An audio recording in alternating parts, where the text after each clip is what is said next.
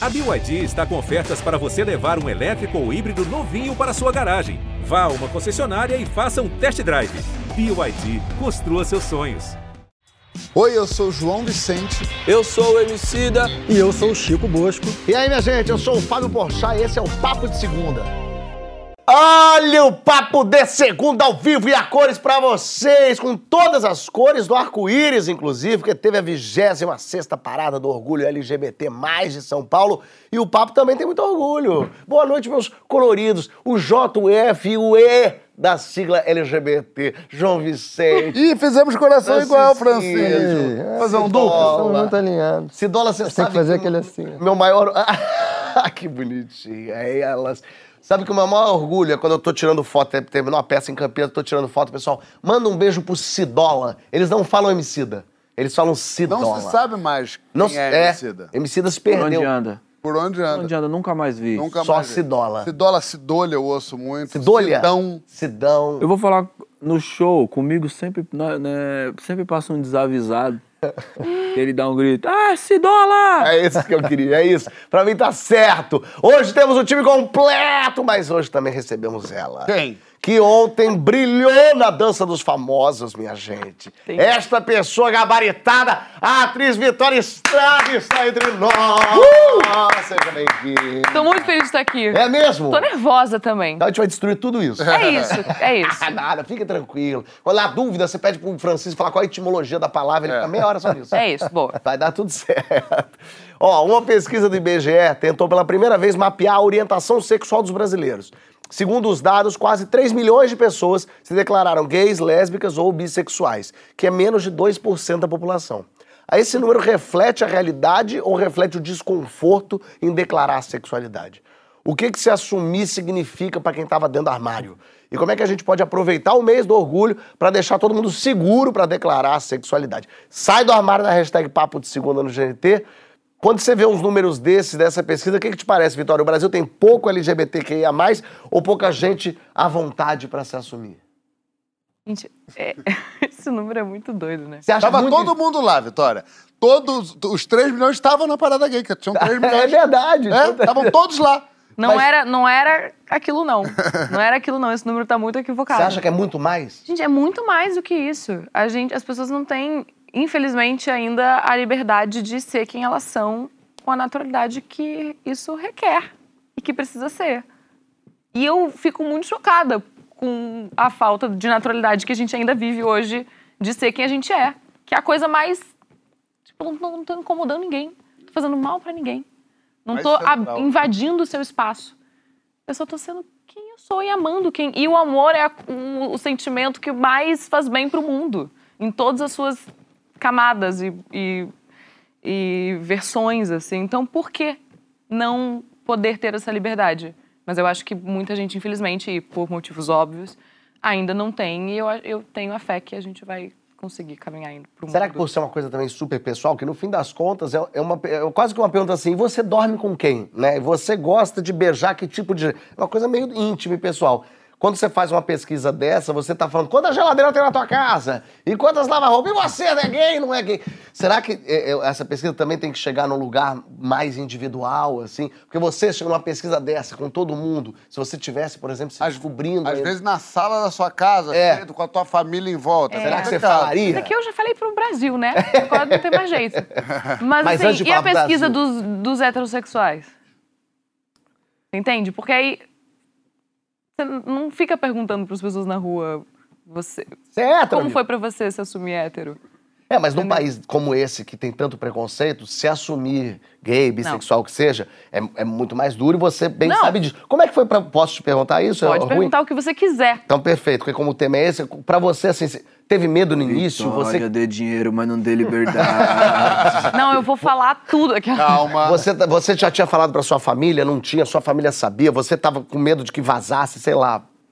Cara, foi muito doido, porque eu acho que eu tive momentos. Primeiro teve o passo de eu entender o que estava acontecendo comigo, porque resumidamente a minha história foi que eu sempre me relacionei com homens e eu nunca tinha me interessado por uma mulher. Mas na minha, eu comigo mesma era se um dia eu me interessar por uma mulher, eu vou ficar com uma mulher e tá tudo bem. Mas não tinha acontecido até então. Perfeito. E aí eu conheci a Marcela E aí vem um momento romântico, fofo, de aí conheci ela e comecei a gostar dela antes mesmo da gente se, sequer se beijar.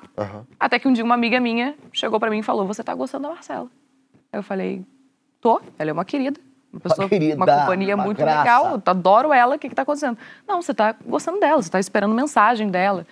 E é, é até um pouco estranho, não sei se vocês vão entender isso, mas na minha cabeça ficou assim: mas isso é gostar dela romanticamente? Mas eu comecei a comparar o que eu estava sentindo por ela com o que eu tinha sentido nos meus relacionamentos anteriores. Até que tudo se encaixava. Sabe o, o- quando você tá tendo uma faísquinha de tô, acho que tô apaixonada? Sei. Eu tava sentindo por ela, eu fui dando check. Eu falei, Ih, tô gostando de mulher. Mas olha que engraçado, quase que alguém que teve que te dar esse cutucão, né? Eu ia te dar fazer esse isso. comentário en passant, assim, como é que é curioso, assim, que às vezes a nomeação faz a realidade emergir, né? Alguém dá uma palavra, nomeia o que está acontecendo, você, não- aquilo não tinha nome. Você elabora, né? Aquilo ganhou um nome, ganha realidade imediatamente. É, né? mas aí que tá o porquê de se normalizar, porque não tinha, eu não tinha entendido isso ainda, porque na minha vida, na sociedade que eu fui criada, sou gaúcha, é uma sociedade ainda mais retrógrada, né? Desculpem gaúchos que eu amo do coração, mas é isso. Eu não tinha essa realidade, es- essa coisa de você pode namorar quem você quiser, você pode Mas ao mesmo tempo. então, agora- eu não, dentro de mim não tinha essa, essa, essa coisa de eu posso estar gostando de uma mulher. Por isso que foi esquisito no início. Mas ao mesmo tempo, eu usando o fato da gente estar fazendo, da gente se conhecer bastante, eu te conhecer bastante, eu sei E que nessa você, época também. Nessa época também, eu sei que em você também não havia o preconceito de não. Não, Foi pra totalmente você foi não. muito Barrar natu- isso, É, né? tipo, tanto é que eu- quando eu vi o processo acontecer, e, e me orgulhou muito de ver uma pessoa que, que eu gosto tanto fazer a coisa da maneira que ela fez, porque realmente, eu, eu pelo menos não vi, nenhum tipo de reticência, nenhum tipo de pesar na, na, na coisa, enfim, de, de trazer mais peso do que isso significava. Eu comecei simplesmente a ver a Vitória nos eventos, feliz, com a namorada dela, que na época não era namorada, estavam ficando, mas é, é, foi de uma maneira muito simples. E a. e a como é que é o seu nome? Marcelo. Tá, tô brincando. e a Vitória. Ah, ah, não, tô eu brincando. achei que o e a você- Vitória é uma pessoa que, por mais que tenha vindo do. Essa do- brincadeira do João é tão insuportável, cara. Não, e a Vitória. Ele, é, aquela- é- ele vai ser o, Você o sabe que eu já odiei o piada João, sempre. passei muitos anos odiando, em grande medida por causa disso aí, ó. Agora, pux- com, ele, com, ele, com pedindo licença para puxar o saco dela, a Vitória, por mais que ela tenha vindo, ela falou do Sul, que ainda é muito machista e tal, ela sempre foi uma mulher sem preconceito com nada. Não tinha, né? Você não. É porque eu sempre fui, assim, eu sempre fui muito. Eu tenho muitas dúvidas na vida. Eu sou muito a pessoa indecisa, mas eu, quando eu tenho certeza de alguma coisa e de quem eu sou e do que eu quero viver, desde que eu não esteja interferindo na vida de ninguém, eu vou em frente. E é, eu acho que a Marcela, quando ela percebeu isso, no início ela ficou um pouco chocada, porque ela falou: Mas você não tem medo? E aí Tá eu te pergunto, você não bom. teve medo? Você não teve um, um momento, porque assim, pra você era novo. Agora você já tá acostumada, mas na hora assim, meu Deus, será que o público vai reagir? Será que eu vou perder papel? Será que eu vou perder anunciante? Minha família vai achar que eu sou uma... Não. Sabe por quê? Porque eu conheci a Marcela num momento da minha vida em que eu tava me abrindo para novas experiências no geral. Eu só trabalhava, não tinha vida e eu tava num momento de eu preciso fazer amigos. Mudei, me mudei da minha cidade, vim para cá, preciso trabalhar, mas também tenho uma vida social e nesse meio do caminho eu conheci a Marcela.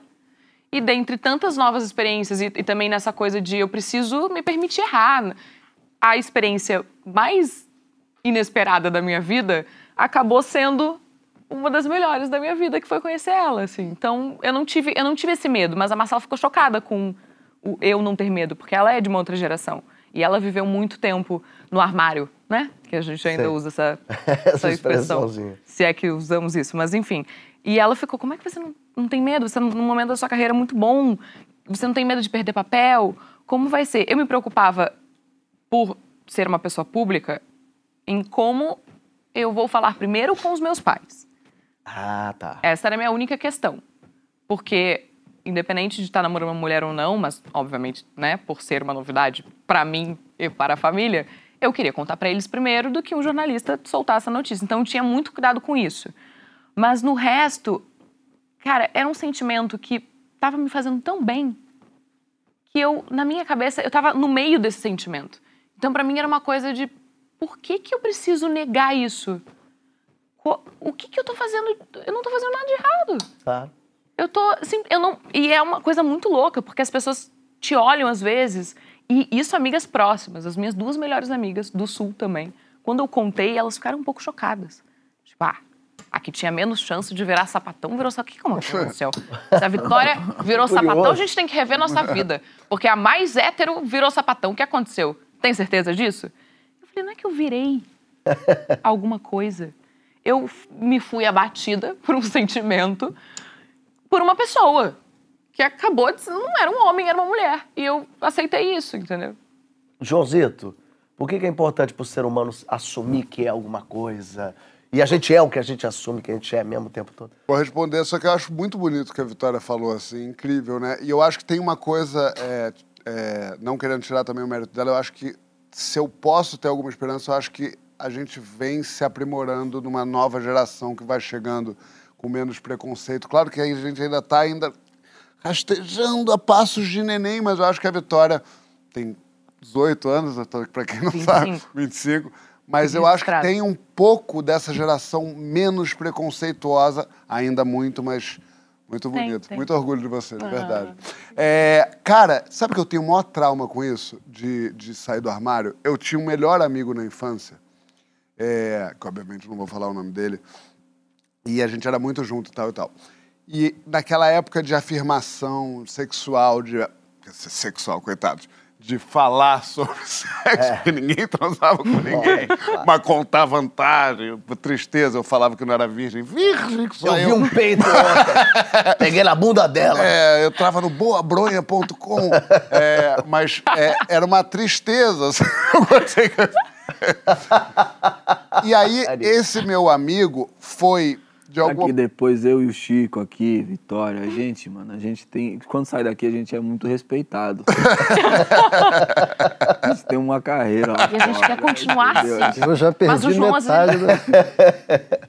Mas aí, isso é uma coisa que é até importante para quem está vendo ficar atento, porque esse sujeito começou a. Tinha aquela coisa do viadinho da rua. Ele era meio aquele cara que as pessoas encarnavam nele e tal. E ele era. parecia ser homossexual. E eu lembro que eu. Aquilo que é parecer homossexual no Não, não, não, parecia não no sentido de ter trejeitos. As coisas que a gente conversava. Entendi. Ele, Os ele me. Não, ele me dava sinais de uma maneira que não tem, não tem como explicar. Mas Tá na bom. conversa muito íntima entre dois melhores amigos, eu sentia que de alguma maneira ele poderia se interessar por homens. É, e numa tentativa abrutalhada e absolutamente é, errada de tentar tirar ele do armário por achar que eu estava fazendo um bem para ele, eu, eu lamento muito. Isso é um dos traumas da minha vida. Traumas, eu estou falando isso, eu, ca- eu que acho que causei um trauma nele, mas eu lamento muito, eu me sinto muito culpado, porque eu estabanado, criança, devia ter, sei lá, 13, 14 anos, eu tentava tirar ele do armário. Claro. Então eu ficava assim, meio que querendo falar, tipo, você não gosta desse cara, não sei o quê. E eu hoje em dia percebo o erro que eu fiz. Pode ter porque feito ele, ele- foi entrando, porque ele não estava pronto. E eu acho que as pessoas têm essa mania de querer puxar o cara do armário. Não tem que puxar ninguém do armário. Você tem que estar ali, pronto para receber o seu amigo, se ele quiser pular, se ele quiser vir. Mas você não tem que. E eu lembro que, moleque, eu fazia força. E queria, porque eu achava que ele ia ser mais feliz. E aí também eu acho que tem uma crueldade meio infantil Não, ali misturada. também, não é que você tá aí com, com os pensamentos Não, cara, mas vou te elaborados falar, eu me né? arrependo muito, porque eu acho que eu fiz muito mal pra ele. Já, já tive a oportunidade de pedir desculpa, mas me, me dá muita dor. E eu vejo muita gente querendo fazer isso, tudo isso pra chegar nesse lugar. Não tem que tirar ninguém do armário. Às vezes a pessoa nem tá no armário. A gente tava conversando, eu e Vitória, assim, porque a gente, enfim, é, é, tava fazendo uma novela junto, quer dizer, foi, no, foi depois da É, novela. foi no, é, foi no finalzinho. Mas assim, não necessariamente a gente tava conversando. A Vitória saiu do armário. A Vitória não estava num lugar e depois ela começou a namorar não uma estava mulher. escondendo, me escondendo É. em nenhum lugar. Eu Ela tava estava vivendo uma que vida.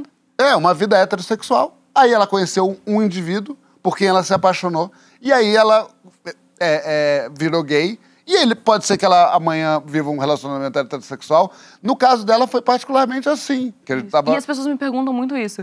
Tipo, ah, mas aí você se considera o que agora? Se a Marcela terminasse com você, você ia agora só namorar mulheres? E aí eu fico pensando, como as pessoas se colocam num lugar de decisão, né? Bom, agora então eu só vou. É. E tudo bem que eu falo de um lugar como bissexual, que posso me denominar assim, que é eu tenho interesses por, mulher, por mulheres e por homens. Agora, eu não sei o que, que viria depois, não tem como dar essa resposta. E é impressionante essa curiosidade, né? O que você quer saber É, você vai... que porcentagem? É, se você tá namorando a Marcela, então, um, um- Ai, eu preciso falar isso. Um cara que eu fiquei há muito tempo atrás, ele me mandou uma mensagem perguntando. Eu não sei se tava com alguma dúvida do, do que, que a gente viveu ou não, alguma coisa assim, me mandou uma mensagem. É, mas pra entender assim. Você sempre gostou de mulher? Ou, ou. Porque eu não tinha percebido. Aí eu falei, não. Eu não, não gostava mesmo, mas aí agora eu me apaixonei por uma mulher. Eu tô... Beijo pra Jackson Antunes. Ele falou, ele falou isso, abateu um cervo com um tacape. Mas, ô Francisco, ela- ela tá- essa coisa da, da curiosidade das pessoas me leva para sua pergunta, que é assim, pela primeira vez o IBGE incluiu nas pesquisas aí a questão da orientação sexual. E aí tem, mas pra que saber da vida sexual do indivíduo? Pra que ficar sabendo? E aí eu quero saber, eu, pra que saber da vida sexual do indivíduo, assim? Não pode também ser interpretado como invasão de privacidade? Eu não sei se eu quero falar isso. Invasão de privacidade não, porque ninguém é obrigado a, a falar, né? E porque também, na verdade, você fala para um pesquisador do censo, mas a sua identidade não é revelada publicamente, né? Essa é uma pesquisa estatística, não é um outing, né?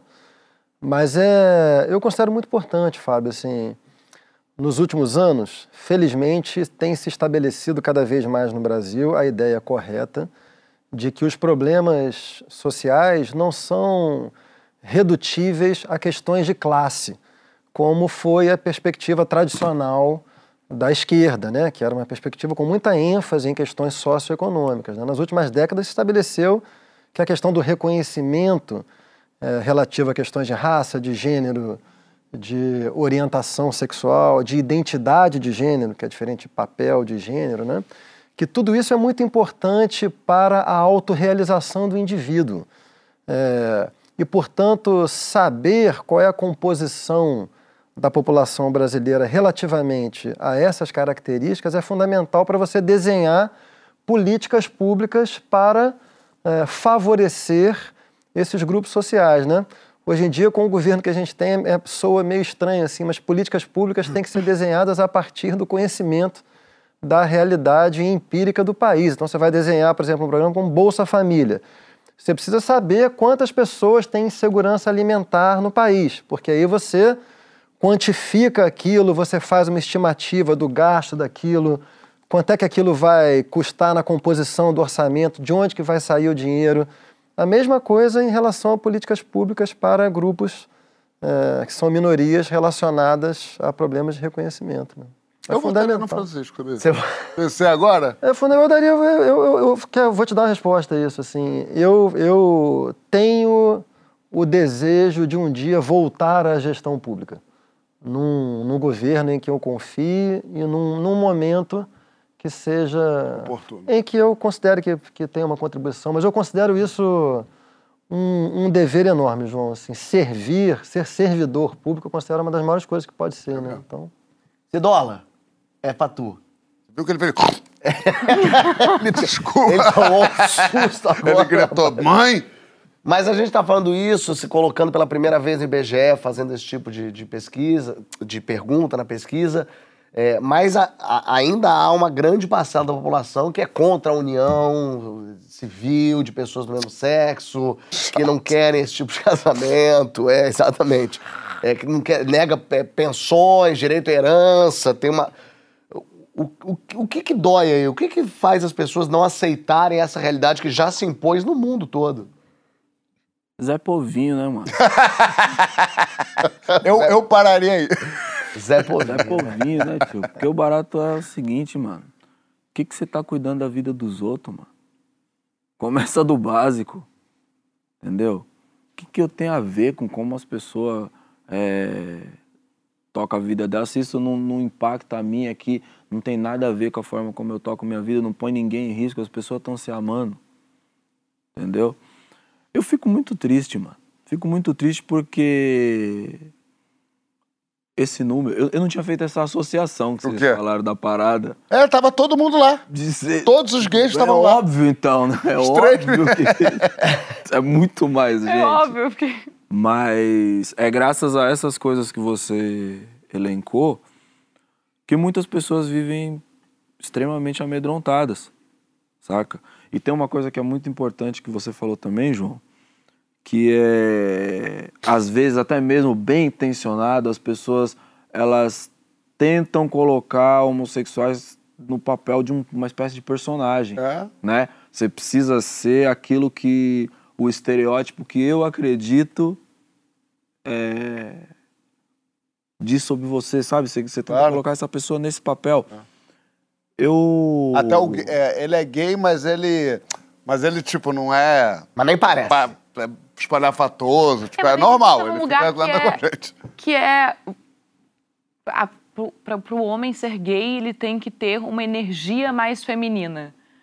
Gente, tem mulheres, todo mundo tem, eu, todo mundo tem energia masculina e uma energia feminina. A gente é composto desses, desses, dessa dualidade. Então, e aí eu passo a palavra pra você, foi isso que eu quis dizer. Mas então é isso. E- e Não, total. Você, eu posso ser uma mulher hétero que tem uma energia mais masculina. E não isso vai definir de com quem eu me relaciono. E, o contrário também. Então, Mas a, sociedade, confundem a muito sociedade isso. homofóbica tem medo até disso, né? Ih, fulana é mais machona. E será que não é? Aí começa, será que não é? Deixa a pessoa ser mais masculina, mais feminina, não ser gay. Aí é masculino e não é gay, é gay não é masculino. E tem uma coisa que eu, eu sinto, assim, que parece que então você tem isso. Aí você tem o hétero, aí você tem o gay, aí você tem o que gosta dos dois. E você esquece que, na verdade, tudo esse meio do caminho, eu acho talvez mais difícil você ter ó, 100% gay que só quer isso e que não consegue ter nenhum tipo de olhar de, de, de prazer, de sedução com pessoas, com momentos. Porque não é porque você gosta de mulher e quer mulher, mas que você não pode então nem ver um homem pelado, que você então já é meio gay. Tem, tem todo esse meio do caminho aqui que você pode, inclusive, brincar e se divertir. Valer, gente. Uma coisa que a gente falou, que a gente sempre brinca, eu e você, é, por conta até de uma história que eu acho que eu já contei aqui mil vezes, então não vou contar de novo, mas enfim, só recapitulando, minha irmã tinha um amigo que era hétero e ela falou que estava namorando um menino e eu fiquei, como? Mas é hétero, mas tá namorando um menino? E aí eu vi que eu tinha 94 anos. E eu e o Fábio, a gente ficou, a gente conversa muito sobre isso, já conversou sobre isso, que é o seguinte, tem uma coisa que as pessoas escondem o seu, a, a sua homofobia no. Mas é difícil de entender. Então, assim, você fala assim, mas. Ah, então, pera- peraí, mas ou ele é hétero. Como é que ele é hétero e fica com homem e que é bi e fica. Deixa! Tem que pôr na caixinha, né? Deixa o rapaz! Eu vou- é. Ele não quer dizer que ele é Se a gay. E o pessoa bissexual for é cristã, é indeciso. É se a indeciso. pessoa que fala isso for cristã, a minha pergunta é que você entendeu o conceito de Espírito Santo.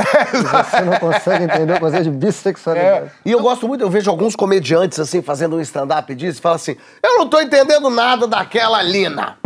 Porque ela quer me confundir. Porque uma hora ela. ela- Desculpa, amigo, não é sobre você. Ela não tá ela nem- não tá nem aí pra você, ela não tá nem da sua existência. Deixa ela ela quer que você se foda, inclusive.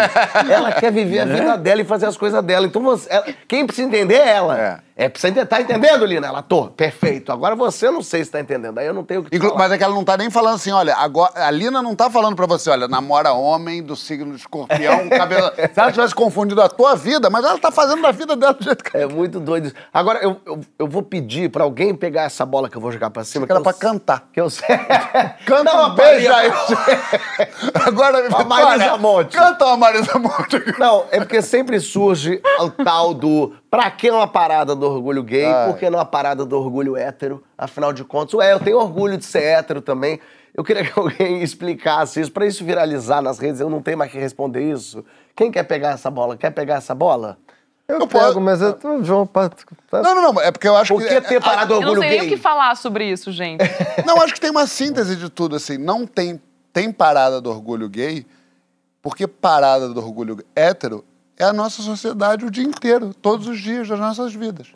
É, a gente é uma grande parada do orgulho Não, hétero. e tem uma coisa que eu li esses dias que faz muito sentido, que é assim.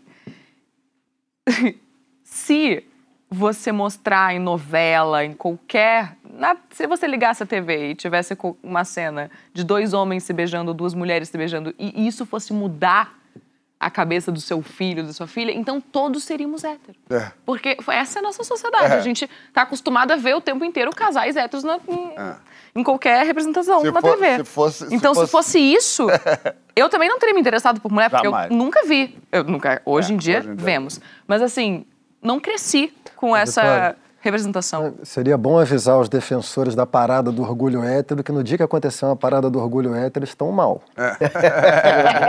Melhor continuar para eles. É O Helder falou uma coisa interessante, essa coisa de escolher também a sexualidade. Eu gostei muito. Ele falou assim: não dá pra escolher, porque pensa, na Arábia Saudita, ser gay é crime, te matam.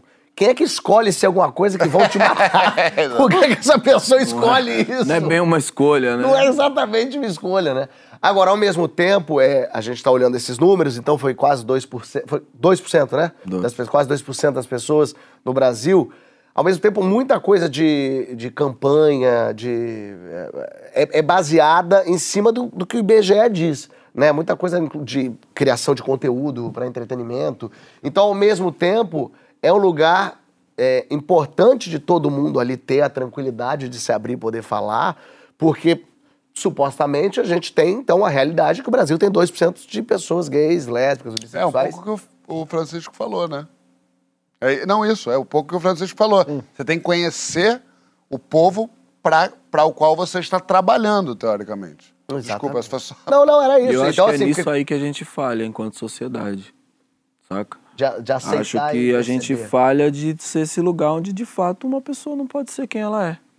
Ela não pode ser livre. Tem uma coisa que eu acho fantástica, assim, que ela é muito paradoxal, que é a expressão, o susto, né, do, da fofoca, de quando alguma pessoa fala, "Ah, não, porque ela gosta de mulher. Devia odiar. Fulano gosta de homem. Devia odiar. Não tá na Bíblia, amai-vos uns aos outros. Não falou até, a, até a que parte É que tem que amar um ao outro. E aí é muito louco isso, porque o gostar de alguém que devia ser uma coisa que tranquiliza todos nós, não será daqui que explodirá a próxima guerra mundial. Não, gera o exato oposto. A gente combate esse tipo de sentimento que não tem o potencial para machucar, para destruir Agora, ninguém. Isso é uma, é uma distorção do, da história do cristianismo, né? Sim, Seu amigo Henrique Vieira é uma das pessoas que bate muito nessa tecla, né? Assim, a, a- ética original do cristianismo é de bondade radical. Não tem nada a ver com o que em larga medida virou, né? Que é uma, no fundo, é uma defesa da confirmação das suas próprias ideias e um desespero em se agarrar à sua própria identidade que está fundada numa concepção de que o mundo tem um fundamento positivo, que é Deus, e cujos desdobramentos são cláusulas pétreas de comportamento, mas a defesa encarniçada disso, na verdade, é uma proteção da sua própria identidade, não tem nada a ver com o outro. E não tem nada a ver com o cristianismo original, que é uma, um ethos muito bonito. E que essa essas... brincadeira aí, o amai-vos uns aos outros, vai pro vinagre. É. Pois é, exato. Não, ama- é, é, seria mudando, é amai os outros com so- sob o ponto de vista de si mesmo. Aí não é, não é amar o Não, outro, tipo, não, aí é assim, amar a si mesmo. não, essa ideia, eu, eu gosto demais dessa ideia, porque é o seguinte, mano.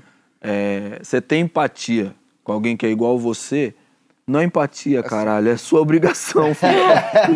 Não é, Narcisismo, não, né? Não é, narcisismo. É narcisismo. É o que eu falei outro dia. fala, É difícil é ter, é você ter empatia por quem é completamente, senão é simpatia.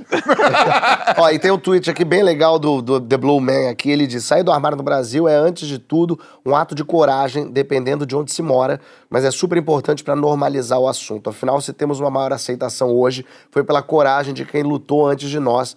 Mas ainda tem muito chão pela frente. E aí, quando a gente sabe que em 2017 saiu uma pesquisa que o Brasil era o país que mais tinha matado homossexuais no mundo, Ainda é o que mais mata transexual. eu, é, não sei as pesquisas agora, eu sei que em 2017 saiu isso. É um pouco por isso que é tão necessário uma parada como essa.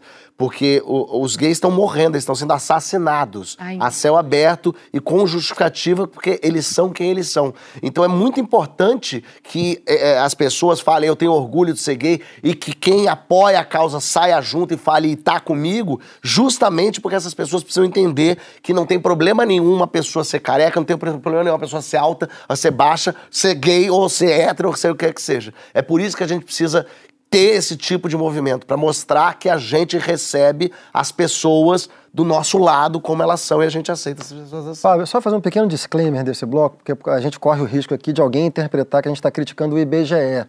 Ah, sim. É, é, muito provável que esse número seja um número bastante é, abaixo da realidade, pelas razões que a gente só falou. Só para te desculpa, porque o, a média mundial é de 5 a 10% Sim. da população gay. Então, por isso que também considera o Brasil muito abaixo comparativamente. Sim, né? vamos só lembrar que essa pesquisa ela não é o censo, ela é uma outra pesquisa, talvez seja a PNAD, que é uma pesquisa por amostra domiciliar, e tem uma, uma dificuldade metodológica em relação a essa pergunta, que é o que a gente está conversando Exatamente. aqui. Então, muita gente, se eu não me engano, o censo é feito da seguinte maneira, posso estar enganado, tá? Mas o censo é feito com uma pessoa da família que responde pelas demais, eu acho. Ah, gente, aí. Aí, Já tem um problema. Aí acabou. Já tem um problema. Mesmo que não seja assim, para essa questão especificamente, é preciso criar uma metodologia própria, Própria, claro. para você conseguir reduzir ao máximo Modernizar, né? possível. Modernizar. a- Modernizar. Então tem um, tem um metadebate aí sobre a, a metodologia. E o, o, o- IBGE é uma instituição muito séria, com profissionais muito sérios, então não é culpa do IBGE que esse Perfeito, número perfeito. esteja diminuído. Ó, a gente já volta, hein, pra falar de oversharing. Sabe o que, que aquelas pessoas que postam até foto de cirurgia? Que, que você considera excesso de informação na hora de compartilhar? Você excede lá na hashtag Papo de Segunda no GT e a gente aqui continua celebrando os avanços da comunidade LGBTQIA+, na literatura, na segurança pública, no direito e em todo lugar. Mesmo que sabendo, falta ainda muito pra conseguir, mas de passinho em passinho a coisa vai e já é um orgulho.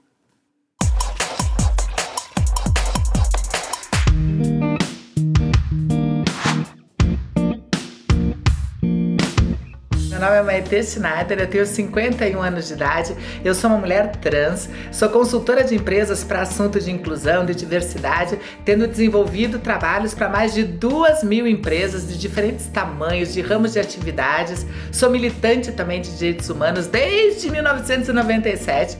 Eu moro em São Paulo há quase seis anos, mas eu nasci e morei em Curitiba até 45 anos de idade. Eu sou Isaiane de Mendonça, mas podem me chamar de Isa. Sou mulher, cis, lésbica, cientista da computação, sócio cofundadora da Autoforce, uma Martech que desenvolve soluções de marketing digital e tecnologia para o segmento automotivo. Sou casada com Suelen e vivemos de favor na casa de quatro gatos. Porque quem é gateiro sabe, a casa é dos gatos. Eu me descobri uma pessoa LGBTQIA+, tardiamente, de forma bem prática sempre admirei as mulheres. Na minha infância e na minha adolescência, eu interpretava isso como admiração. Hoje, analisando, eu consigo entender que estava muito mais para atração. A Transemprego, maior e mais antigo projeto de empregabilidade de pessoas trans do Brasil, do qual eu sou cofundadora, surge justamente em 2013, com a finalidade de servir de ponte entre milhares de talentos trans e que não conseguiu emprego só pelo fato de serem trans, como já tinha acontecido comigo. Mesmo tendo passado por três faculdades, eu nunca consegui um emprego de carteira assinada. Por estar no ambiente de trabalho, num contexto onde as pessoas são um pouco mais esclarecidas, algumas manifestações de preconceito acabam sendo veladas, passando despercebidas. O preconceito fica no detalhe, no olhar, por exemplo, quando você vai com muita energia na sua fala, você é vista como extremista e é descredibilizada por isso. Homens brancos, cis e héteros, quando vão com muita energia na fala, eles são assertivos, são visionários e são agressivos. Só que no bom sentido. Como mulher nordestina LGBTQIA+, me posiciono como liderança, que promove discussões e debates conscientes sobre as bandeiras que orgulhosamente eu levanto. Em 2020, a gente teve Erika Hilton como a vereadora mais votada do país. E este fato teve uma importância gigante na nossa comunidade. Uma mulher trans, preta, trazendo a possibilidade da gente ser reconhecida como cidadã e principalmente servindo de bom exemplo. Representando tanta gente e representando tão lindamente. Já é o início. Um início que precisa ser melhorado e ter um alcance ainda maior. Nós ainda somos o país que mais mata pessoas trans, mas ao mesmo tempo o país que mais consome pornografia de pessoas como eu, pessoas trans. A gente tem que parar com essa hipocrisia. Ter figuras públicas como Lewis Hamilton, que no ano passado correu com um capacete, onde tinha a bandeira LGBTQIA+, no Catar, onde esse tipo de manifestação é proibido, reforça que gênero e orientação sexual nada tem a ver com gosto e fortalece a luta. Também tem a Marta, eleita pela sexta vez a melhor jogadora do mundo, fazendo manifestações na Copa sobre igualdade salarial, também mostra que a gente tem muita luta pela frente. Eu li recentemente uma frase de uma escritora chamada Djanira Silva. Ela nos diz que nessa vida a gente não é só o que a gente junta, né? Os trabalhos que a gente junta, a família que a gente junta, as viagens que a gente junta, o dinheiro que a gente junta. Nós, eu e você, somos justamente o contrário disso. A gente é o que a gente espalha. E que neste mês do orgulho LGBTQIA, a gente possa não somente espalhar bons sentimentos, que a gente possa ser ponte nesses abismos gigantescos que ainda existem de tantas desigualdades. E que este mês do orgulho possam ser todos os dias. Super beijos e a gente se encontra neste mundo melhor.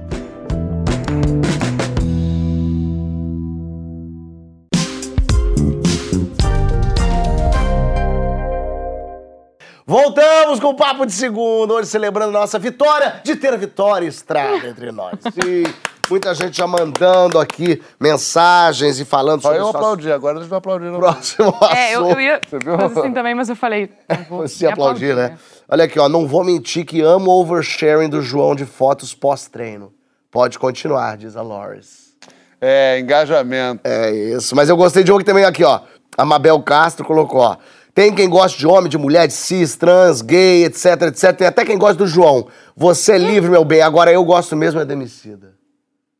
Ah, mas Eu me dá uma cotovelada, não, um beijo eu não- você. Não tá conheço. com- É isso. Eu- Tem eu- essa eu de prática pra também, tá? elogiar, dá uma. Tem que bater em um pra... Como é que é o nome dessa? Essa é a nossa amiga Mabel Castro. Abel, deixa eu te falar uma coisa. Calma, João. Ela, é- ela é... Ama à vontade. Ah, ama à vontade. Odiar não precisa. Olha, o assunto que inclusive o João ama é o nosso assunto de agora. Ele ama, domina, dedica seu precioso tempo. É o tal do oversharing. Ele é o Sabe- santo padroeiro mesmo. Ele é o santo poder do oversharing. Ele é o oversharing dos outros, né? Isso. Não, eu share Isso. o oversharing. Perfeito, que bonito isso. Sabe aquela postagem que a gente olha e pensa, não precisava, pra quê? Então, o João tem um museu que ele tá abrindo ao lado de Otim, é tanta obra de arte de oversharing que ele garimpou de Instagrams alheios. É NFT, Fábio. É, é exatamente, é isso que ele vê. Nossa, o que o João tem de pé que do pezinho, mas de pé completamente destrambelhado, tudo orangotango. Muito interessante. Eu quero saber qual é o seu critério sobre o que é passar dos limites. Foto de cirurgia, print de uma conversa particular, detalhes do sexo da noite passada, onde traçar a linha do que é too much, pra usar a expressão que minha mãe usava, hein? Compa- Não, Fabinho, Isso. aí é tumante. Tumante, ela ficou do lado disso, é um must. Compartilha a hashtag Papo de Segunda no GNT. Como é que você divide o que é pra compartilhar e o que é pra ficar offline, o público e o privado da sua vida, Vitória? Não, gente, eu queria fazer um comentário. Que primeiro que a primeira regra é, não vai compartilhar a conversa que eu conversei com você e aí sem te questionar eu vou lá e posto a conversa. Já Sem aconteceu pedir muito se pode. de amigos meus, eu mando uma mensagem, daqui a pouco tá lá, a pessoa posta o print da conversa. Mas aí é caso de processo e ia tirar é, é, não, não foi nada, não era nada grave assim. É, é a lei Já Carolina Dickman, aí tira... É. Já tá, esse amigo já tá Cara, na minha mira. vou te falar uma coisa. Eu, assim, eu acho que a gente vive num mundo né, de muito oversharing. A gente, por exemplo, quando você vê alguém chorando no Stories... O João, isso mexe tanto com ele que ele tomou isso. não, mas Não, é eu porque sou partidário realmente... dele, sou partidário dele É que nessa você tá luta. já chorando. entendi do que você Va- tá vamos, falando. pe- vamos fazer essa cena? Remontar essa cena? Tô aqui, ó. você decide. Tô aqui chorando. Aí você... Ah, vai lá, chora. Coisa horrível. Aí pensou. Ih, Eu só vou chorar em novela. isso é hora de tá postar. Peraí. Ah, que difícil. É. Peraí. Cara, quando você tá chorando, nós, inclusive, como atores, é, a, a gente fez uma novela que a gente chorava muito. Mas muito. Uma coisa que a gente, por exemplo, falava muito era assim: a gente tem que parar de chorar achando bonito chorar. Porque a gente não chora achando bonito o choro. A gente chora na vida real limpando, escondendo. E não querendo chorar. Não querendo chorar. Na novela, quando tu larga aquela lágrima, a Vitória largava umas grossas desse tamanho, ela via que chorava a novela inteira, oito meses. É, você não posta quando você tá chorando. Agora, pra mim, criminoso, e aí eu vou comprar uma briga agora, é quando a pessoa morre, a pessoa posta conversas que teve com a pessoa que morreu. Isso acontece muito. Que é uma maneira Pode falar a ali verdade. de homenagear, mas na verdade é uma maneira de, Capitalizar. de capitalizar em cima da Morte de mostrar o nível de intimidade que tinha, ou seja, eu tinha uma conversa direta, eu tinha muita conversa com o sujeito. E é uma invasão de privacidade com quem não pode se defender por motivos óbvios, de, de, de proporções oceânicas. Esse, pra mim, é o oversharing mais Pior criminoso Mas que deixa eu tem. voltar ao choro. Hã? Deixa eu claro. De- Deixa eu posso então só voltar mais ainda. Eu quero Pô. saber da Vitória. O que, que você acha que pode e o que, que não pode na sua vida? Na, na minha vida. É, o que, que você tem. Mas ela falou o negócio do print. pouquinho. eu Quero que ela É, fale mas é que eu, eu, pra mim, na minha vida, eu tenho, sei pouca coisa da minha vida, sabe? Porque, assim, internet pra mim é um lugar que tá muito bizarro hoje em dia. Violento. Porque, é, porque começou como uma rede social que ah, você vai compartilhar com seus amigos de uma maneira natural, e aí, de repente, hoje em dia também é uma maneira de trabalho, e aí, de repente, vira aquele lugar que já não faz bem pra saúde mental, porque você tem que postar, tem que estar presente, porque também é trabalho.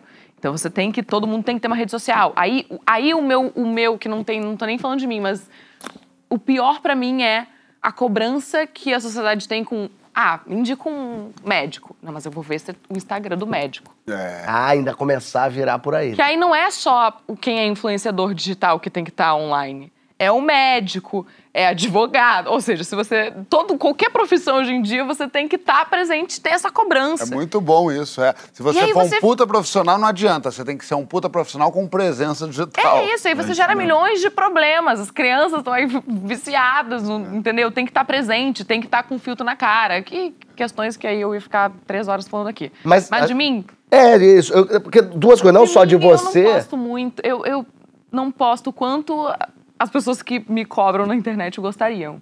Eu tento, só que pra mim não é natural. É muito louco porque muitas pessoas da minha idade parece que nasceram aqui. Vou, tô aqui tomando café da manhã, pra mim não é natural. E eu tento às vezes compartilhar um pouco mais. Não por obrigação, mas eu tento por- porque tem muita gente que tem muito carinho comigo, meus fãs e tal, que, que eu go- gostaria de compartilhar mais. Só que eu também não quero compartilhar se não for de uma maneira natural. Então, pra mim, é, é- eu compartilho coisas pontuais de trabalho, quando é um momento muito genuíno, que eu tenho a liberdade de filmar, mas não é natural pra mim eu acordar e ficar, olá, agora eu vou fazer tal coisa. Eu já tentei várias vezes e eu me pego fazendo assim, e hoje eu tô aqui. Tá, isso tá muito ruim. Isso não, não tá natural. Mas ao mesmo tempo não tem uma coisa de. Bom, você é jovem, essa criança, como bem João. é, essa é a realidade dessa galera jovem. que Vou, falar- vou até mais jovem, então, 16 anos. Essa garotada, né, Essa Fábio? molecada. Essa meninada Eita, boa. essa mocidade boa. Quero ver vocês empregar esses termos depois falar que eu que sou velhinho. É, não é já é uma realidade dessas pessoas que tudo postam, postam assim, ai, tô na dúvida se eu vou comer isso, e posta. Já, é, entre aspas, olhar, às vezes eu também me penso, me pergunto isso, se olhar isso com uma cara, ai, mas que saco ficar postando tudo, já não é uma velhice da minha parte, uma ultrapassadez da minha vida que já o mundo real é aquele agora. Então eu também tô bem velha, porque eu, tô- eu acho chatíssima essa cobrança. Você acha chato? Eu acho chatíssima essa cobrança. De você tem que estar presente o tempo inteiro, tem Não, que mas é tá- chato quem se não posta. não é... Ou você gosta de acompanhar? Eu gosto de acompanhar algumas pessoas, mas cada vez menos, um grupo seleto de Quem você pessoas. acha porque eu- chato? Tem uma lista que eu trouxe? Não, mas é porque eu acho que começa assim: alguém faz uma coisa que funciona, compartilhou de uma maneira natural pra ela. É. E aí começa a ser replicada essa forma de compartilhar a vida. E aí chega uma hora que já me irrita, que eu já olho e falo assim, ah, a pessoa fez a trend do não sei o quê. E aí você vê que aquela pessoa não tava afim de dançar aquela dancinha. Que ela fez só porque tinha que estar na trend, porque engajar, que não sei, já me dá, me dá um, Já te dá ranço. raivinha. Já me dá um ranço. E aí eu também, se alguma vez eu pensei em fazer tal dancinha, porque eu realmente gostei daquela música, agora eu já tenho um ranço daquela música, daquela trend, já não quero mais fazer. Francis ia falar do choro. Eu quero ouvir o choro também, Francisco. Não, é. Quem não chora não mama, Francis. Eu ia falar que o que mais me impressiona. Eu não, eu não me surpreendo com a pessoa que está chorando e faz um vídeo. Para mim faz todo sentido. Não, porque ela, ela quer conforto, ela, ela, ela, tá com, com- ela tá sofrendo. Então ela quer fazer um vídeo para as pessoas. É, porque ela quer que as pessoas vão lá e falem, amiga, eu tô com você, não sei o quê, blá, blá, blá, blá. O que me surpreende é que as pessoas façam. Quem tem, assim, bondade no coração o suficiente, certamente não nós dois, para diante de uma coisa como essa, ainda mandar um coração e dar acolher. Porque eu, Não, é, eu, a única eu coisa que eu. compartilho pra você, pro Fábio, mandou assim, olha aí, tá chorando história. Com muita maldade no coração, que é quando eu recebo. Ó, vazou ou foi vazado, né, o cronograma de postagem no Instagram da influencer Boca Rosa. Isso aqui, ó, não sei se vocês viram, ó. Depois que isso veio a público, é, muita gente falou da falta de espontaneidade dos influencers. Porque tá vendo, tem um monte de coisa. O que postar? Aí tem ali, ó, repostar história de frase, mostrar algo fofo do neném em no máximo três stories, se maquiar stories. E muita gente falou, poxa vida, mas então não é espontâneo aquilo ali? Tem Meu uma mano, mão não, saindo da não. parede? Aí. Tem uma. Vem, Ah, vem, vem, vem, Tem, bota aí só pra eles verem a mão sair da parede. É a decoração. Eu peguei, eu nem li É a que tá decoração. É o que segura a TV, ó. Segurando o... Gente, Eu também não tinha Atencíssimo reparado essa mão, não. Interessante Mano, essa que mão. agonia esse barato. Parece que Assustador, né? alguém dentro da parede, mano. Parece aqueles filmes que passavam no SBT às 10 da noite, depois do Silvio Santos, aquela gente que morava dentro das casas, por dentro da parede, sabe? Eu acordo aí, olho essa televisão, meto um sinal da cruz manhã aqui, mano, na mão. Mas essas pessoas que se surpreenderam com repostar uma frase, com essa organização da Boca Rosa, que, que faz isso da vida. É, ai, mas não é espontâneo. Afinal de contas, essa exposição não é a- as- programado mesmo? É muito louco, as pessoas querem reclamar, gente. É, era promecida? Não, era vai. Ah, não, mas é porque... Esse bloco é teu, João, que você tá com muita ânsia. Não, mas é que eu acho muito doido. Primeiro assim, é... Uma frase que eu... Eu não sei se é do Emicida, mas é, poderia Mão ser... segurando a TV. eu ainda tô, eu ainda tô, eu falei, meu déficit de atenção me levou pra um lugar Tu que eu não não vou saiu conseguir. dessa ainda? Mas o, o, o- é, deixa os caras. Agora, né? Deixa os caras. Porque, assim, falam muito isso, e eu discordo plenamente, que influencer não é profissão. Ah, que isso aí é um jeito de fazer. Aí, chega uma pessoa, a Boca Rosa, Bianca, e faz ali um cronograma. E aí agora estão reclamando que ela fez o cronograma na espontânea. Ah, vai! É como se fizesse alguma diferença, né, João? Isso aí que apareceu, todo mundo faz mentalmente em algum nível. Todo mundo tem alguma estratégia de postagem. Então ela só, orga- ela só é mais organizada. É, se- é, é exatamente. Se, se- é, é, como é que é? Postar todo mundo posta, mas se organizar direitinho, vai ser muito legal. Não- Mas eu acho que é, é gente chata. É isso. Mesmo a gente aqui, gente- nós aqui, a gente vê uma pessoa que posta demais, a gente fica, ai, que pessoa chata. Para de seguir. Não enche o saco. Deixa. Deixa o pessoal viver. É isso, para de seguir quem fica postando story chorando, João. Exato. Isso. Eu- mas eu não paro de seguir porque isso é Não, conteúdo Vitória, que, você não sabe me que- conecta aos meus Você não amigos. Sabe o quão impossível é Por esse isso que eu ponho no meu você fez, contrato. né? Pra romântico, João, não. Mas o Não, Sidão... mas esse ponto aí, esse ponto do... Renato. Renato, meu nome é Você viu que ficou, ficou a dica pra você na tua renovação aí, isso não. Renato. Eu fico abismado que as pessoas elas consomem a vida dos outros como se fosse produto e quando alguém organiza aquilo como se fosse um produto e isso vem à tona, as pessoas, meu Deus, que crime hediondo. Essa pessoa ela programa que ela vai tomar uma caneca de café 9 horas da manhã. Mas é porque eu acho que tudo isso começou com o, a maneira que era postado isso. Então, assim, você ia fazer uma publicidade. Aí, quem tá olhando a publicidade sabe que é uma publicidade, sabe que a pessoa criou aquele momento todo para vender um produto, mas ambas as partes selaram um acordo de que eu vou fingir que isso está sendo natural e espontâneo e você vai fingir que isso está sendo natural e espontâneo. Então, o que que... É muito entendeu? interessante isso que você falou. Tem realmente esse acordo entre quem faz, às vezes, uma, um, um ambiente meio fingindo que é de verdade e a pessoa que vê... Você... E a gente, quando faz É publicidade, também tem isso, do tipo, Eu não, não, mas agora eu tá uso ficando muito todos os meus produtos. Isso é coisa de Vitória. Mas não é tá- sobre usar, é a maneira que você tá. O diálogo. Tipo, ah, será que o, o, Stories vai ficar mais natural assim? Eu entendo Vo- tudo A gente selou esse pacto. É. É que nem aquele samba do Nelson Sargento, né?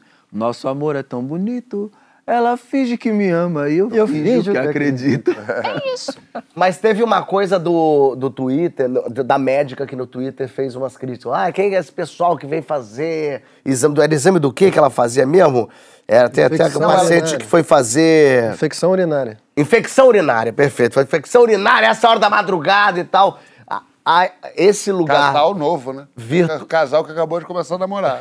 A urinária às três da manhã é, é madeira, é coisa E aí o- é- é- essa médica expôs, e na verdade a rede social dela, no fim das contas, é uma extensão da vida real dela. Ela tá ali falando aquilo que ela fala no dia a dia, mas o quanto que a pessoa já perdeu essa noção de que, amigona, você tá sendo vista por todo mundo, como é que você fala uma coisa dessa? Isso é antiético. Ah, não, mas é um desabafo que eu quero fazer nas redes. Difícil, hein? Por essa ele não esperava. Mas ela é médica, influencer. Ele foi de- Ou não. Ele foi se Ele destruindo. não esperava. Foi vindo, ele vai. Ele achou que ia falar, e o Porque santo? Imagina, imagina você, uma situação pessoal, você tá com uma infecção urinária ali, você sai do consultório, ok, não falou seu nome, não falou nada, mas, mano, você tem uma relação ali médico-paciente e a pessoa vai lá, ah, mano, esse monte de infecção não lava essa porra. Não, ainda fala filha da puta da pessoa. Imagina o seu é psicanalista. tipo de- Bom, aí fica. Chegou. é, é, a, a filha fala que não odeia ele. Isso é bom. Eu Agora, acho que, essa mano, médica, né, senão, essa médica deveria tomar mais cuidado, né? Passa, Porque passa, isso ela se, aí preju ela se prejudica. né? Lógico. Quem é, que vai, quem é que vai querer se entregar às mãos de uma médica que reclama que o paciente É. aparece no. Uma plantonista, tadinha, ela tá lá. às Tudo bem, manhã. Mas precisa. Não precisa. Tem um capítulo no, no livro do, do, do Lanier que eu dei de presente pro João Vicente. Ele falou que eu ganhei da assessoria e passei, não sabia pra quem dava. Foi um livro que eu comprei pra ele. Isso é uma coisa que é uma mágoa que eu vou guardar até o meu último dia nesse planeta. Que eu selecionei aquilo com tanto cuidado. tanto Aquele da rede amor. social? Isso, cheguei e presenteei ele. No amigo mesmo dia que o Fábio a deu o livro do Olavo de Carvalho? Isso, foi Tava isso que escrito, aconteceu. você que ele não viu que tava escrito é, para o homicida com carinho. Venda proibida. Ele tem um capítulo muito bom nesse livro. No começo tem um capítulo que se chama As redes sociais vão transformar você num babaca. Mesmo que você não seja. E aí, o que que, o que que ele fala nesse capítulo? Que a impulsividade, a necessidade de entrar no meio desse fluxo de informação vai começando a colocar você é, numa situação onde você começa a compartilhar coisas sobre as quais você não reflete muito É. saca? Uma situação como essa dessa médica é uma situação a qual ela acreditou por um momento eu preciso desabafar, eu preciso desabafar com meus mil, dois mil, três mil, quatro mil, quinze mil seguidores ou sei lá quanto, porque eu preciso alimentar o algoritmo, saca? Cara, eu e aí acho mesmo que não seja o, o- eu, sei lá, pensando aqui, né, com a melhor das intenções, eu acredito que a intenção dela não é ofender diretamente aquela pessoa, ela não estava querendo fazer um ataque àquela pessoa, ela está querendo fazer esse desabafo baseado na rotina da profissão dela. Porém, aquilo envolve um monte de outras coisas. Isso nem é tão estranho hoje, tem um monte de gente que é trabalha nas empresas e fica mandando, né, indireta pro, pro, pros caras e no dia seguinte vai todo mundo se encontrar Na Porta ali. dos Fundos tinha uma menina, a Nathalie falava isso, a menina que ia trabalhar e aí postava no Twitter assim, gente, vim trabalhar hoje, pessoal Uma continua enchendo, se vestindo mal. É. Aí ela falou, a gente lê o que você tá falando, a gente- é a gente. E ela meio ria, assim, e aí era sempre assim, hoje cheguei e não tinha o café, como sempre, esses preguiçosos. Peraí, a gente tá vendo o que você tá falando, caceta, a gente é... Mas a gente tá aqui no campo da imaginação, o Cidola tá falando de- é, da, da- dessa coisa dessa médica, né, do que ele acha. Eu acho que a gente está vivendo num- numa era muito doente, de uma necessidade de reconhecimento muito grande. E lá, como o Andy Warhol já falou há muito tempo, a necessidade de correr atrás desses 15 minutos de fama. Então a gente passa o dia vendo 15 minutos 15 minutos, de- 15, depois do TikTok. é, 15 segundos. Eu acho que essa médica, provavelmente fantasiando, eu acho que ela fica vendo o jogador de futebol que transforma a vida dele num reality show, o, sei lá, o, o cara que, que critica, faz review de bebidas, que é um advogado que ali começou a fazer. E eu acho que, é- por que não eu? É, Começou a tentar fazer com que o ambiente dela ficasse sexy para quem está assistindo. Mas fazer react de infecção urinária? Por exemplo. Eu acho que o Emicida falou, se eu entendi bem, a interpretação mais favorável a ela é ela talvez fazendo uma crítica dizendo, porra, tem casos muito graves no plantão, tem uma, uma capacidade de atendimento restrita e vem uma pessoa com um problema que não é sério, que poderia esperar e aparece aqui de madrugada. Vamos dar o benefício da, Eu já tomei essa da chamada. melhor. Tá? Eu fui, eu tava com o pé meio torcido, mas tava em casa, vivendo assim, uma semana toda com o pé torcido. Eu falei, um dia deu três da manhã, eu falei, ah, quer saber? Mentira. Não vai ter, não tem fila, vai ser uma beleza, vou chegar lá, você atende disso. Cheguei, tirei minha chapa tal. Aí, quando tava saindo, o médico falou, fala isso não. Chega assim de madrugada não pra ver besteira, porque. porque atrapalha toda a gente. Eu falei, ah, mas não tá aberto? Ele falou, eu sei que tá, mas vem num horário normal, porque isso aqui não tem necessidade. Tá exausto. A gente ligou o raio-x. Tem um, amigo, tem um amigo meu médico que ele fala isso aí direto. Ele fala assim: não tem problema nenhum, mas se tiver uma fila aqui, ó, com 50 pessoas, eu atendo. Meu problema é atender as pessoas que vêm aqui achando que tá com problema. Mas tem uma coisa também, essa palavra que eu não conhecia, que é o sharenting. Mas não consegue mais colocar uma palavra em português nas coisas, né? Vamos, vou, vou ter que criar um dicionário. Over, over. Vamos ter que chamar o Aldo Rebelo. né? Oversharing, tá ligado? É a mano? exposição dos filhos da rede. E aí é que eu quero saber, quanto que o orgulho da cria também, ah, meu filho, coisa linda, quando vê a pessoa começa a ganhar um pouco em cima disso, né, Francisco? Eu, eu, eu, eu acho importante pensar. Quem? É, o MC, o MC da Prote... O MC é muito. Não ele, mas tem amigo dele que posta. Mas vai falando. Não. Pra Ah, o João, ele Muito faz, o. João ele faz essas coisas e parece que é a gente que tá falando, né? Ele já quase me causou um problema muito sério Solta no seu colo essa com bomba essa se vira. brincadeira, sabe? Mas quando, quando ele fala isso, tu tem que fazer, tu não pode olhar pra ele. que se tu olha, tu cai, tu cai. Mas né? as pessoas, a internet se alimenta assim. Mas eu sei, Na polêmica. Na eu polêmica. sei, eu é o que ele passei, falou, eu a passei por um médica- triz, Vitória. A médica Eu às vezes se alimentou da dificulta. Polêmica pra ganhar a fama. Exatamente. E aí a pessoa tá é. ali sendo a médica que atende todo que aceita o pé machucado do Fábio Porchat às É. três da manhã e não, Não tem ganha um- nada. não ganha o reconhecimento pelo bom trabalho dela, mas a outra que foi lá reclamou ganha o, Da o-. Tá? É. Eu acho importante, Fábio, ter atenção com isso, porque é, eu acho que quando, quando, quando as crianças são muito pequenas, bebê, criança pequena, não tem um eu formado ainda, não tem uma vida moral, não tem posições sobre as coisas e tal. Então eu acho mais é, tranquilo para os pais postarem, desde que não sejam imagens que possam prejudicar a criança de alguma maneira, né? Claro, mas à medida que as crianças vão crescendo, e eu digo isso por mim mesmo, que eu já não me sinto muito à vontade de publicar, não fotos assim, sei lá, estar na praia com meus filhos, não sei o que, não tem problema. Mas eu tenho muita vontade de. Acontece muita coisa, viu, Fábio? Boa, interessante. Com criança, assim, que as crianças passam. Fala uma. Flávio, Flávio tem, um, tem um drama pessoal com o negócio de, de filho e Eu, tal. eu vi esse programa e eu fiquei. Isso vai dar, um, vai dar um reality, tá vendo? No futuro. Mas eu fico com muita vontade de interpretar publicamente coisas que estão acontecendo na vida deles e, e como é que eu reajo aquilo, como é que eu penso aquilo. Eu já não faço mais. Uma coisa era o que acontecia quando eles tinham 3, 4 anos, outra coisa é o que, eles- o que acontece agora quando eles têm 9, 10. Eu sinto que eu já não tenho o direito de falar da intimidade deles, coisas que eles pensam, coisas que eles falam. Eu já não faço mais. uma bela carta aberta pra eu. E outro dia dela tá virando. Não, o amor. Mas é eu falando de mim. É. Eu falando claro. de mim. Mas lembra de um. A gente falou disso aqui. Teve um, moleque que fez 18 anos e processou os pais por, por ter postado fotos dele? É, teve isso. Ah, tá vendo? Fique. Ainda tem o, isso. O cara do Nirvana, o cara do Que é o mesmo Nirvana, cara, que era É o mesmo cara? Não, teve, teve, só- teve outros casos também diferentes, mas teve um bebezinho do Nirvana que Nirvana. processou os pais.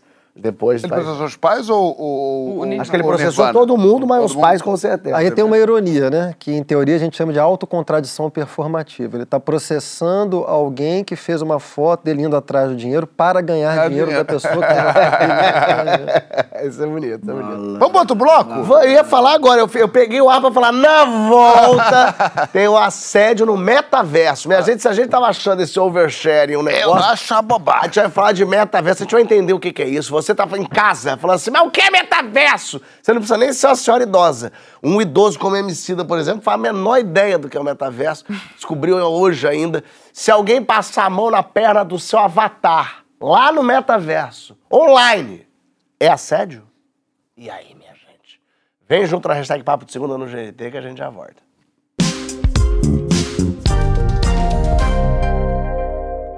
Olha aqui, a gente voltou com o Papo de Segunda com a nossa atriz bailarina e hoje debatedora Vitória Ginástica rítmica. Sim, sim, é isso mesmo. Sabe, sabe o que é metaverso? Já ouviu falar nisso? Aquele universo virtual que você põe o óculos, se reúne com os avatares de outras pessoas. Não sabe? sabe? Bom, a empresária britânica Nina Jane Patel disse que sofreu assédio sexual lá. Nesse meta, o avatar dela nesse mundo foi bulinado. Então, o crime no metaverso deveria ser crime no mundo real. Normalizar comportam- comportamentos inadequados no metaverso é incentivar que sejam normalizados no mundo físico. Calma, respira e mete no seu verso lá na, hashtag Papo de Segundo GNT.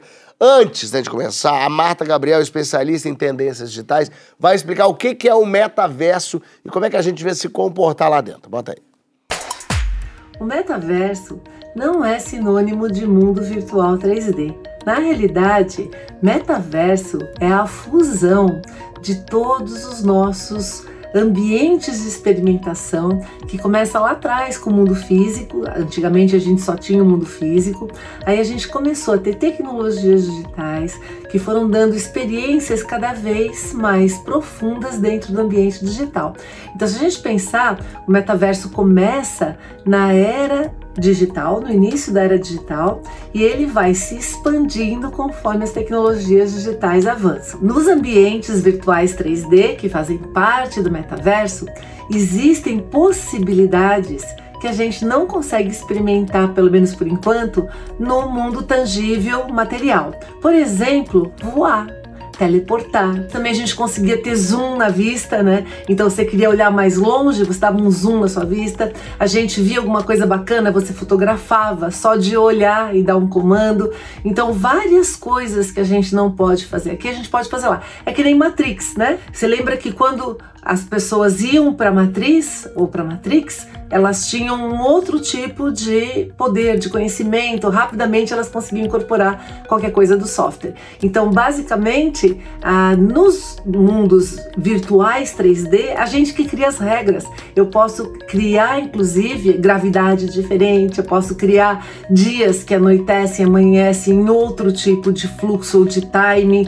Então, dá para fazer muita coisa diferente lá do que aqui, como uma complementação. Tanto que meta na realidade é ir além. Metaverso é um universo que vai além do universo que a gente conhecia antes e dá muito mais possibilidades. O metaverso, né, ele é um ambiente que se expande do nosso mundo que já existe.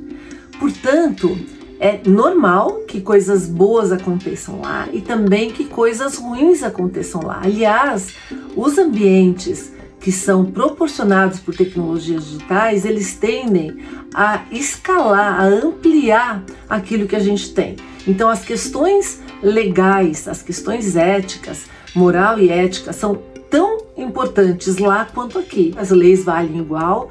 É mais complexo, porque eventualmente aquilo que você faz no mundo é, virtual ou no ambiente digital, isso pode inclusive é, impactar vários é, países ou vários é, lugares diferentes que têm leis diferentes, então a complexidade aumenta, mas a lei lá continua valendo tanto quanto ela vale aqui. É uma mesma vida, uma mesma humanidade que está fluindo entre vários ambientes. O metaverso não é uma revolução, é uma evolução e a gente já está nele, a gente já usa todas as dimensões e não custa nada e pode custar bastante dependendo de onde você quer frequentar. Eu vejo uma coisa dessa, eu fico deprimidíssimo. Eu fiquei velho. Não, porque eu envelheço, não é que eu envelheço assim, ah, tô velho. É assim, é ultrapassado, é uma coisa assim, parece, é, é- a sensação que me dá é tipo perguntar assim, mas o que é esse rock and roll que essa juventude Rock and roll. É rock and roll.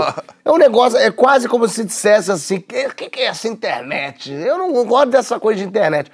A gente não compreender o que é o metaverso já bota a gente num, num lugar de idade, assim, de, de, de fim de vida mesmo, que vai ser muito difícil a gente correr atrás disso. Eu e Emicida já estamos acostumados né, com isso. Tô Você tá pra deprimido caramba hoje. Para nós não é um problema. Completamente. É, eu tô sentindo um pouco você, tô me sentindo Francisco na vida real, sabe? Mas então eu vou jogar pra Vitória uma pergunta que eu não sei nem se, como é que responde, mas assim. Ih, que bom. Pra Mesmo mim, no né? beta- A convidada, assim que você recebe a convidada. Você, na verdade, você está sendo eu no metaverso. Tá vendo? no- mesmo no metaverso, assédio é assédio ou nesse lugar maluco também é lei? Assédio é assédio, aquela que já interrompe já responde. Vai lá. Porque se, se o metaverso é uma extensão da nossa realidade e cada vez será mais, o que eu tenho muito medo disso, porque já estamos viciados em, em- celular, vamos estar viciados daqui a pouco em- no metaverso. Eu também tô bem parecendo velha falando, né? Dessa coisa de metaverso, sabe? O assédio é assédio em qualquer lugar, até porque nesse caso a- que, que você contou, essa, essa mulher, ela ouvia também, ela estava conversando com ele, né? Então, é como se você estivesse fazendo um sexo por telefone sem você querer estar naquela situação. Você está sendo obrigado a estar numa situação que você não quer estar. Eu acho que, que se cada vez mais a gente está caminhando para o metaverso ser uma extensão da nossa realidade, a gente não pode perder o que a gente Construiu, os- né? o respeito que a gente tem que ter aqui vai ser diferente lá. Porque eu acho que, senão, daqui a pouco a gente começa a permitir mais ainda que aqui essas coisas aconteçam. E ainda mais e, e esse mundo também do, do trabalho, né? Uma sala de reunião com pessoas que você conhece. E aí. Festas, daqui a pouco, vai estar todo mundo sentado em casa, sedentário, com a dor na, na coluna, e na festa do metaverso. Mas você fica, quando você vê, ouve falar de. Você conhece bem a fundo o metaverso, por exemplo? Não, Não. eu tô só julgando mesmo. Pensando aqui que Não. também ia ser ótimo não ter que ir pra festas, às vezes só ir. ficar só no metaverso. Eu te pergunto isso assim: te, te passa essa sensação também de que o mundo tá caminhando mais rápido do que você consegue alcançar ele? Eu acho que o mundo tá indo pra um lugar mais doentio do que. Fala disso. Eu acho que eu nasci na década errada. Porque eu fico pensando a quantidade de gente com ansiedade que já tem hoje em dia, com quando eu vejo esses anúncios, assim, eu já fico mais apavorada ainda. Porque isso gera uma ansiedade bizarra. A gente estava falando da necessidade que a gente tem de estar online, estar postando. Daqui a pouco a gente vai ter que estar na necessidade de não só ir no evento presencial, como ir no evento online, no metaverso, estar presente com os amigos, com a família, não só mas no metaverso. E isso já me gera, só de estar falando aqui, eu já tô aqui, ó. E aqui, como que eu não tô dando conta da minha terapia, vou ter que dar conta de todos esses eventos e todas essas versões de mim mesma que eu tenho que estar presente. Isso é exaustivo. Perder a desculpa, né? Porque você tá longe é uma boa desculpa pra você não estar com a sua turma de formandos de 96 de Porto É, Alegre. mas eu sinto uma coisa muito uma parece que eu tô sempre tentando al- alcançar uma coisa que eu não consigo, que é o mundo tá me fazendo estar presente em muitos lugares quando eu tô no momento tentando me conhecer, que é uma coisa eu comigo mesma, aqui agora. Sabe? E quanto mais a gente vai para esses universos paralelos, a gente às vezes perde a oportunidade de antes se conhecer e estar em contato com a gente mesmo e com as pessoas que estão aqui. A gente perde o, o simples e Mandou Básico. lá onde a coruja dorme. É. Fufa. Gostei Pode também. subir, chama um documentário É. triste aí que vai vir. aqui, mano. Mas aí a gente pede o que é cada vez mais o que que é real. Aí eu me sinto uma louca, né? Tô eu aqui, o que que é real? Vamos ter o, o real. Mas é isso, a gente Não, mas eu concordo. Mas tem uma coisa de. A internet. A, a internet! Ela é meio terra de ninguém, as pessoas se escondem por trás. É, o argumento, Francisco, de não, não fui eu, foi o meu avatar. Não precisa perguntar pra mim, não, se não quiser. Mas eu queria. Às vezes você se sente obrigado. Tá... Não, eu quero saber o quanto você tá escondido no avatar, que no fim das contas não é você, é um bonequinho do Lego. É, o quanto te permite ser um pouco outra pessoa, ou o quanto. E aí eu quero entrar na discussão também, mas se tem esse mundo em que eu tenho que ser quem eu sou mesmo, pra que, que eu quero estar no mundo e não estar nesse mundo que eu sou eu mesmo? Quer que eu jogue pro João? É, pode ser. Eu, realmente, eu realmente não sei. Deixa eu só falar uma coisinha rápida, assim, que eu gostei. do- A, a Vitória falou coisas que eu acho que questionam o seu sentimento de velhice diante disso. Que eu acho que a, a Vitória falou coisas que me trazem a seguinte pergunta: será que a gente deve considerar que a emergência de qualquer fenômeno novo, qualquer nova tecnologia, deve ser acatada por nós? Será que você recusar alguma nova possibilidade tecnológica é sinal de velhice, não pode ser sinal de crítica, não pode ser sinal de opção existencial. Eu nem, eu nem assim. Desculpa. Eu, eu até. Eu até. Eu até. Você falou com a voz. Peço perdão. É eu, perdão. eu fiquei segurando muito tempo.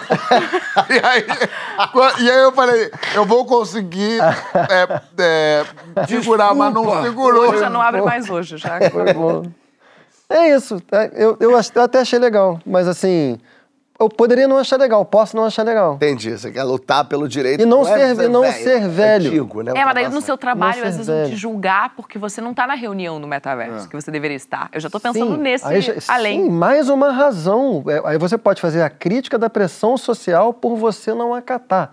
É só que eu acho, Fábio, que tem muitos mundos no mundo e que a tecnologia é, é- a tecnologia é o registro que dominou o- a vida contemporânea já faz um certo tempo. E a tecnologia ela é muito arrogante. Ela, porque justamente ela não permite a opção de você não participar daquilo, sem que você eh, não se sinta um velho. Mas não é Ou verdade. fora do jogo, né? Fora do É. jogo, que é, como, que é o que o Fábio basicamente está definindo como velhice. É porque a tecnologia ela, ela, ela faz parecer que o único jogo possível é o jogo que ela joga. É. Mas acho que à um- medida que, que essa experiência, principalmente a nossa experiência profissional, for migrando para dentro desse tipo de coisa, é, vai nascer uma emergência de um outro tipo de legislação trabalhista. Da mesma maneira que hoje a gente conversa sobre qual é o limite de você mandar um WhatsApp para um colega de trabalho depois das 8 da noite, sabe? Existem países que estão debatendo sobre isso. Tem uma... Portugal é, é assédio moral. É assédio. É assédio. É isso. Você mandar mensagem depois do horário de, trabalho. Ah, peraí, que eu preciso de avisar a trabalho. Marcela disso. Então é isso. Deixando claro que eu gostei do que, do que ela falou e achei muito interessante. É porque senão parece que eu estou diminuindo a pessoa, a pessoa não está aqui. Não, não, a pessoa de jeito nenhum. A pessoa Mas foi ótima e eu achei legal. É, Eu, fiquei, eu fiquei curioso. Quando a gente estava na reunião de pauta, eu não estava com curiosidade nenhuma. É. Não, mas quando apareceu aqui, eu fiquei curioso. É. Não, eu acho que o videogame já tem muita coisa. Claro Entendeu? que não é o, o gay. Isso falou ele que fez um show no metaverso. Isso que é o melhor de tudo. Ele, na verdade, ele, Mas- ele não tá aqui. Ele tava, é que o metaverso do MC da vida real. Aqui ele tá quietinho, aqui é o, é o, é o avatar dele. Não, mas Ele cada tá- um de nós existe nisso dentro de um contexto específico, sabe? Eu acho que o videogame pode ser esse do, do, do show que eu fiz no, no Fortnite ou outros jogos. Eles sugerem um pouco, eu acho que isso consegue explicar pra gente de uma maneira é, mais simples, mais ou menos o que é. Porque já não é mais um jogo onde você tem uma única missão, entendeu? Você pode entrar ali meramente pela interação com outras pessoas. A explicação dela, esqueci o nome dela, desculpa. Marta. Marta. A explicação da Marta foi fantástica. Essa, essa ultra sincronicidade, eu tenho uma perspectiva mais parecida com a da Vitória. Eu acho que à medida que isso se intensifica. Não, mas você a não gente passou vai- do telefone fixo. Ela tá outra coisa. A Vitória. Você, pra ligar pro exterior, tem que ligar pra uma central. À medida que isso aí se intensifica, a gente vai ter que rever uma série de legislação que no mundo físico faz sentido, sabe? E que no digital a gente não sabe ainda como. Resumindo, o MC tá falando assim: isso vai dar merda. Muita gente no Twitter tá falando aqui, ó. A Simone Rigotti fala: cada um dá o que tem. Aqui ou no metaverso as pessoas são iguais e vão agir da mesma maneira. O Rangel de Oliveira fala: as pessoas ainda não sabem usar a vida real, imagina o metaverso. Esse negócio de metaverso vai criar legião de psicopatas, diz aqui o Anunnaki. Imagina a confusão com pessoas desequilibradas e armadas. Também tem isso, né? Você pode entrar no metaverso e com uma arma e matar a pessoa. Mas esse argumento Mas é- também é um argumento que as pessoas usam pra falar do videogame, das histórias em quadrinhos, dos filmes de ação. Mas você diz sabe? de, de se influenciar pelo metaverso e ficar violenta na vida real, é isso? Eu tenho uma certa resistência a aderir a esse tipo de coisa, porque eu cresci vendo coisas que as pessoas que ou, ou- ou- é, têm o politicamente correto como uma religião, elas achariam abominável. Eu cresci assistindo os pior conteúdo, tá ligado? Mano? Jogando os piores jogos, tá ligado? E, mano, Se transformou nisso aí. aparentemente deu tudo certo. eu, eu, é que tem uma coisa, e aí eu vou, eu, eu vou me sentir muito velho agora falando isso, Mas é. Eu, eu sou muito contra, eu vou me sentir muito velho. então. Não, não, não. Foi pra você, não. Foi porque você falou quero sobre fazer isso. outra reclamação, que a, a, a, a velhice do Emicida, ela é de alma, a minha é empírica. Entendeu? Não, mas eu falei porque você falou sobre se sentir velho. Não porque você é velho. Porque você não é. É. Está gostando do programa, Francisco? Não, é. Tem uma coisa que é o seguinte, é, eu acho muito. Eu tô torcendo muito pro, pro fracasso do metaverso. Quero dizer que- Mas que não adianta, já é. Tudo bem, realidade. mas eu tô. Posso torcer? Pode Tô torcendo muito tá. contra o Palmeiras também. É, né? exato, não adianta. Mas enfim. Quando chegar a DM sua lá mandando o print de não sei quem lá, eu vou, vou por buscar esse vídeo. Mas o que eu acho é o seguinte, eu acho que as pessoas não estão civilizadas ainda no Twitter. No metaverso ainda é um longo caminho. As pessoas não aprenderam a usar ferramentas muito anteriores do metaverso. O que eu acho é que tem uma coisa, e aí as pessoas que entendem muito de metaverso vão, vão achar que eu estou sendo injusto com o metaverso e vou estar trata- tratando o metaverso como um videogame. O que de fato estou. Porque me parece um grande videogameão é, super potente, aditivado. Só que tinha aquela série que, que eu adorava, que eu esqueci o nome. Como é que era o nome daquela série? Eu não vi essa série. Westworld. Westworld, Que excelente. tinha, era essa realidade, lembra dessa? Que era uma realidade... Rodrigo Santoro faz, inclusive. Rodrigo Santoro, é. Não, isso aqui é 64. É, é uma realidade, é um mundo que você ia pagava e você entrava ali num avatar super realista, que você tinha pele, osso e tal, e você podia fazer o que você bem entendesse. Matar, é, é, é, Roubar, transar, bater. roubar, é, é, vender pele de cavalo, matar animais pelo seu. Então tinha uma amoralidade ali que era interessante. Era, tipo, vem aqui e jogue todos os seus demônios e viva tudo que você quer ver, por mais obscuro que isso seja. É, eu não estou dizendo que pode, deve valer assédio no metaverso. Quem não é melhor uma terapia? Ah, não, mas pode ser os dois. Não é melhor pode você os dois. perguntar, você ir pro seu terapeuta e perguntar Cara, por que, mas- que eu quero a pele de um cavalo Mas e não pensa, ir lá fazer. pensa assim, você acorda um dia, você passa pelo seu dia difícil, você quer. Aí você, em vez de você tomar uma taça de vinho, você entra num negócio e mata uma pessoa.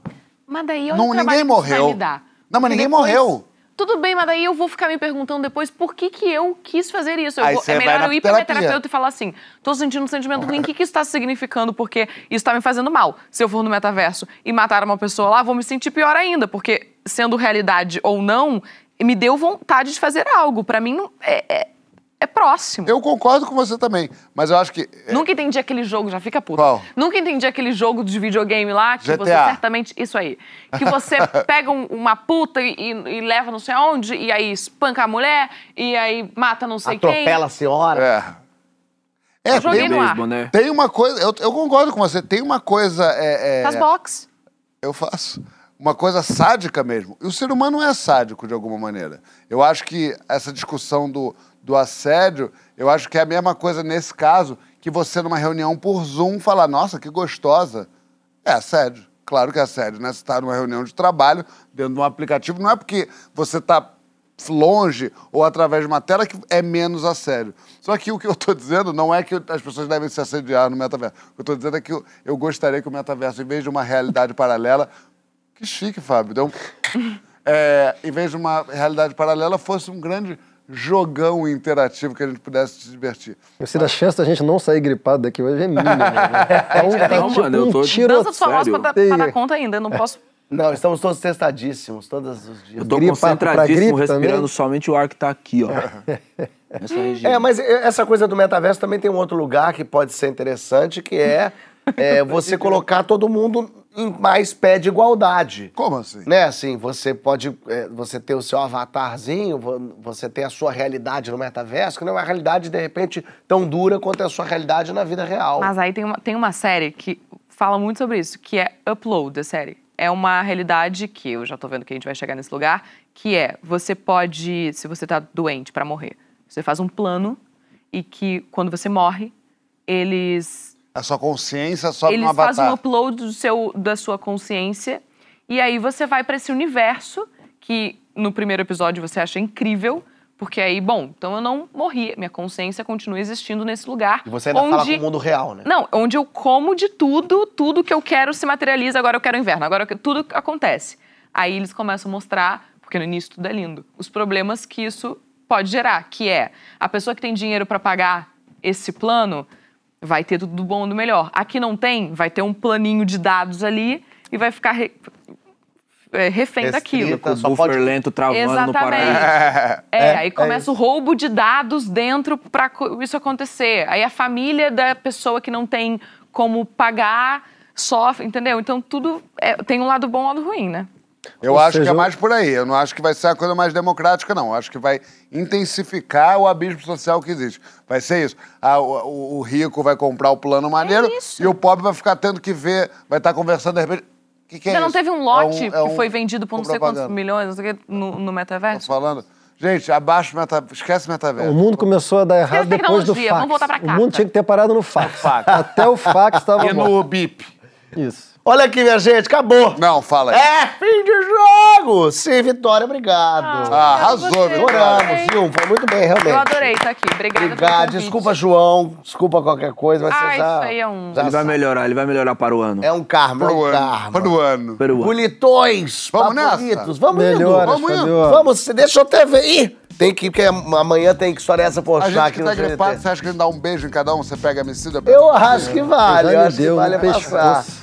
E vale dizer pro pessoal aí de casa, é, que semana que vem tem mais, que amanhã tem que história essa Porchat, quarta tem na Globo, depois do futebol, e que eu tô com uma peça em cartaz pelo... Enfim, é aquele papão gostoso, um beijo pra vocês, minha gente. Entra lá naqueles meus arroba todos que vocês vão saber.